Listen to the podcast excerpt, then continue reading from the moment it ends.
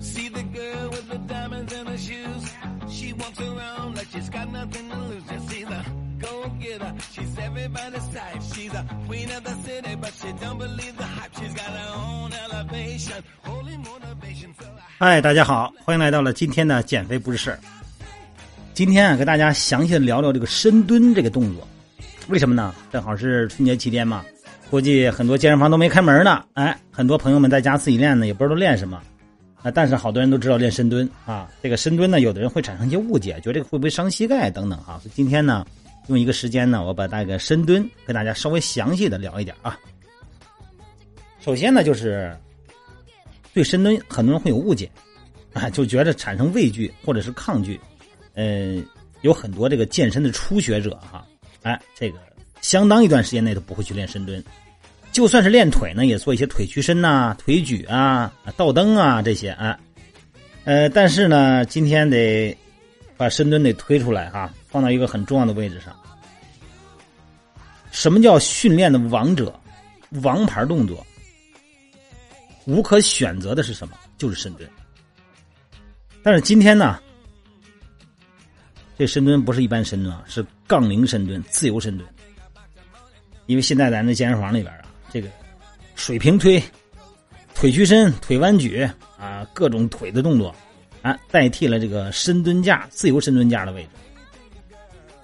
整个全过程的深蹲哈、那可能好多人都不做了，尤其是很多的女孩哈、更不敢去做。这个深蹲啊，能够扛得起来这个巨大的重量，但是有的人呢，动作只做到四分之一就停了。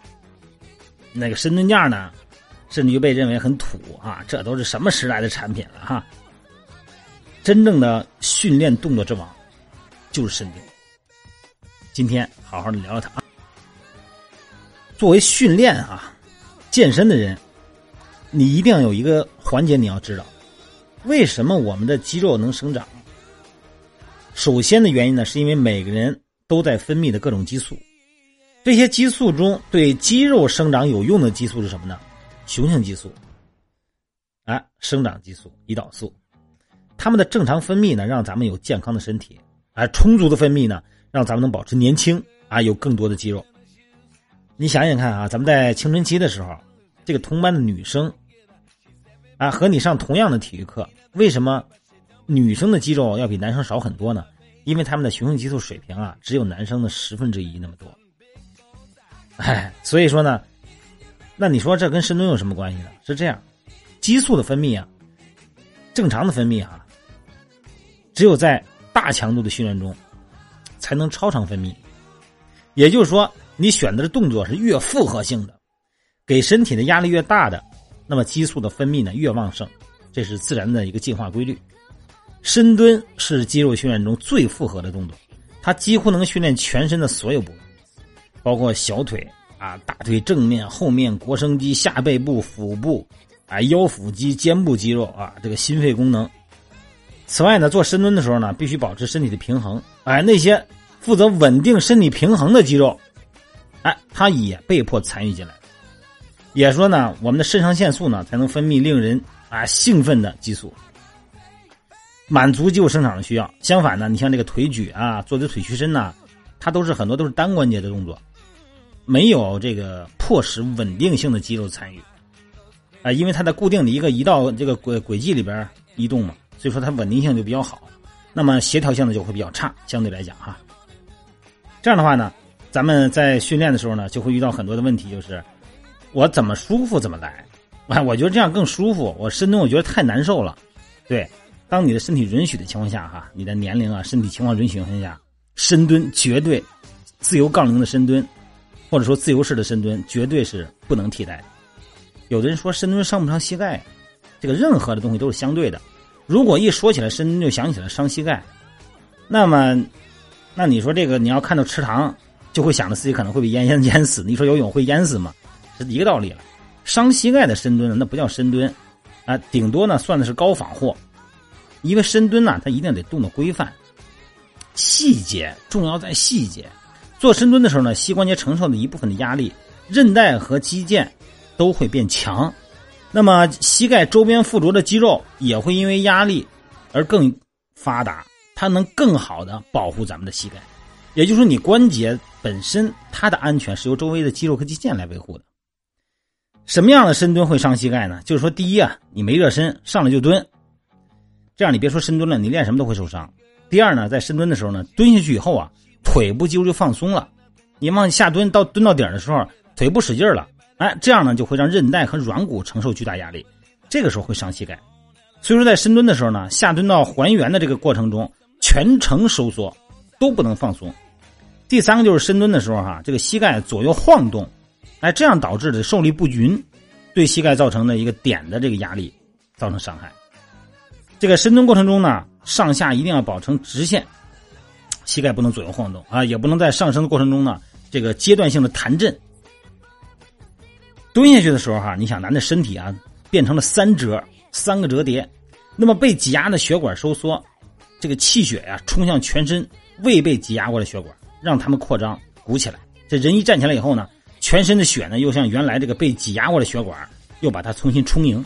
在这样的一蹲一压一起放的过程中，就像那个刷屏的一样哈，把这个血管啊反复的用血压冲刷，啊，加快了血液循环和体内的新陈代谢，激活免疫系统，增加了高密度脂蛋白，灵敏了压力感受器，啊，把一些有害的有毒的代谢物呢迅速的清除。这个深蹲啊。它会提高咱们的心肺能力，哎，你别看你跑步能提高，深蹲也可以，也可以实现这个价值。很多瘦的人哈，心肺功能差，你想要提高的话呢，好像这个做大量的有氧哈，哎，这是一个方面。一节三十分钟的深蹲课程哈，对于心肺功能的提高，甚至要大于一个小时的慢跑。那么短时间内呢，会提高你的血压、心跳加快。这个心血管系统呢，就能力会增强很多，有时候感觉都要崩溃了，都不行了，感觉是吧？那血压上去这么高，所以说呢，如果你要选择二十 RM，就能够重复二十次的重量，啊，这个重量呢，它是怎么说呢？对你的肌肉训练的效果呢，这个肌耐力呢肯定是好，但是你那个那种泵血的感觉，它往往没有这么强。所以说呢，这个一般情况下，咱们选用八到十二次极限的重量啊。这个重量呢，往往会让你这有那种泵血的感觉哈，但是这个很多人呢，他是不能用的。首先呢，就是说你要是有这个心心血管疾病的人不能做，是吧？有关节损伤史的人不能做，这个稳定性特别不好的人、灵活度不好的人不能做，那他也要进行一些功能性的筛查。这个规则嘛，作为这个训练的规则哈，也会有一些误区。这时候咱们可能会听到很多人说哈，常见的一些规则误区，说是两脚占据同肩宽啊，呃，这个规则呀，它肯定不适合所有人，尤其是呢，有的人那个肩宽，肩跟胯的跟宽的比例，有的人特特别宽，那这种人呢，你让他站距从肩宽，可能就不太适合人体工程学了，因为如果要是肩宽的人遵守这个站距的话呢，那他们可能都会变成那个相扑选手攻击前的那个准备姿势啊。还有一个误区哈，就是膝盖啊，绝对不能超过脚尖儿。这个问题呢，从这个深蹲这个运动刚开始盛行开始，就在这个全世界，就是怎么说呀，就是有点批判性的流传吧。这个误区实际上跟那个双脚是不是必须得跟肩宽一样？它应该按照每个人的骨骼形态比例不同去调整姿势。膝盖超过脚尖并不会伤害膝盖，它是下蹲的速度。还有腰承受的压力，臀部承受的压力都减小，而集中到膝盖的时候，才可能产生损伤。很多人这个深蹲的时候，哈，这个蹲的太低啊，说这个会伤到后背。很多人在深蹲的时候啊，会这个避免这个蹲的太低啊，超过某个平行点啊，因为要太低就容易造成损伤。实际上呢，是不是会受伤，取决于你深蹲的时候的角度，还有就是力，就是用力的力线是否正确。也许呢，这个深蹲呢，搭配举重的这个角度，还有施力点不对，和深蹲太低呢没有直接上的关联。你看这个举重运动员直接屁股碰到小腿，对吧？但是呢，他的柔韧度、髋关节的灵活度、肩关节的灵活度非常非常好。所以说，为了避免出现这种意外的，因为普通人嘛，他没有这种系统的柔韧度训练，他就可能会出现。做这个标准动作的时候呢，可能会受伤。那么为了教练们呢，为了避免这种受伤的可能，就尽量说我保险一点吧，膝盖不要超过脚尖儿。哎，实际上呢，如果你的灵活度、柔韧度够了的话呢，膝盖超过脚尖儿，完全是没有这么大问题，因为你的重力不在膝盖上，不完全在膝盖承受上啊。举重的时候呢，这个脊柱啊，咱们的后背啊，头不要往上抬，尤其往上蹲的时候，头别往上抬，眼睛别往上看，因为你身体是前倾的，头要保持中立位，不要抬头。抬头呢，会给这个颈部造成更多的压力，会施加在这个脊柱上这个压力呢，其实呢，这个会影响咱们的这个大脑的供血和神经的敏感度。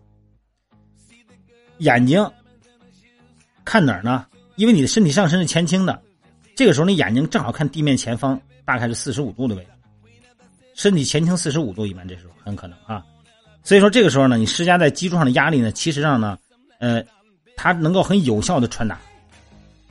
不会让颈部产生过大的这种压力，你抬头以后本身就产生很大压力，而且每个人的关节灵活度，这个因为髋关节嘛，它是一个球窝关节啊，他这个每个人的角度不一样，找到一个非常舒服的点。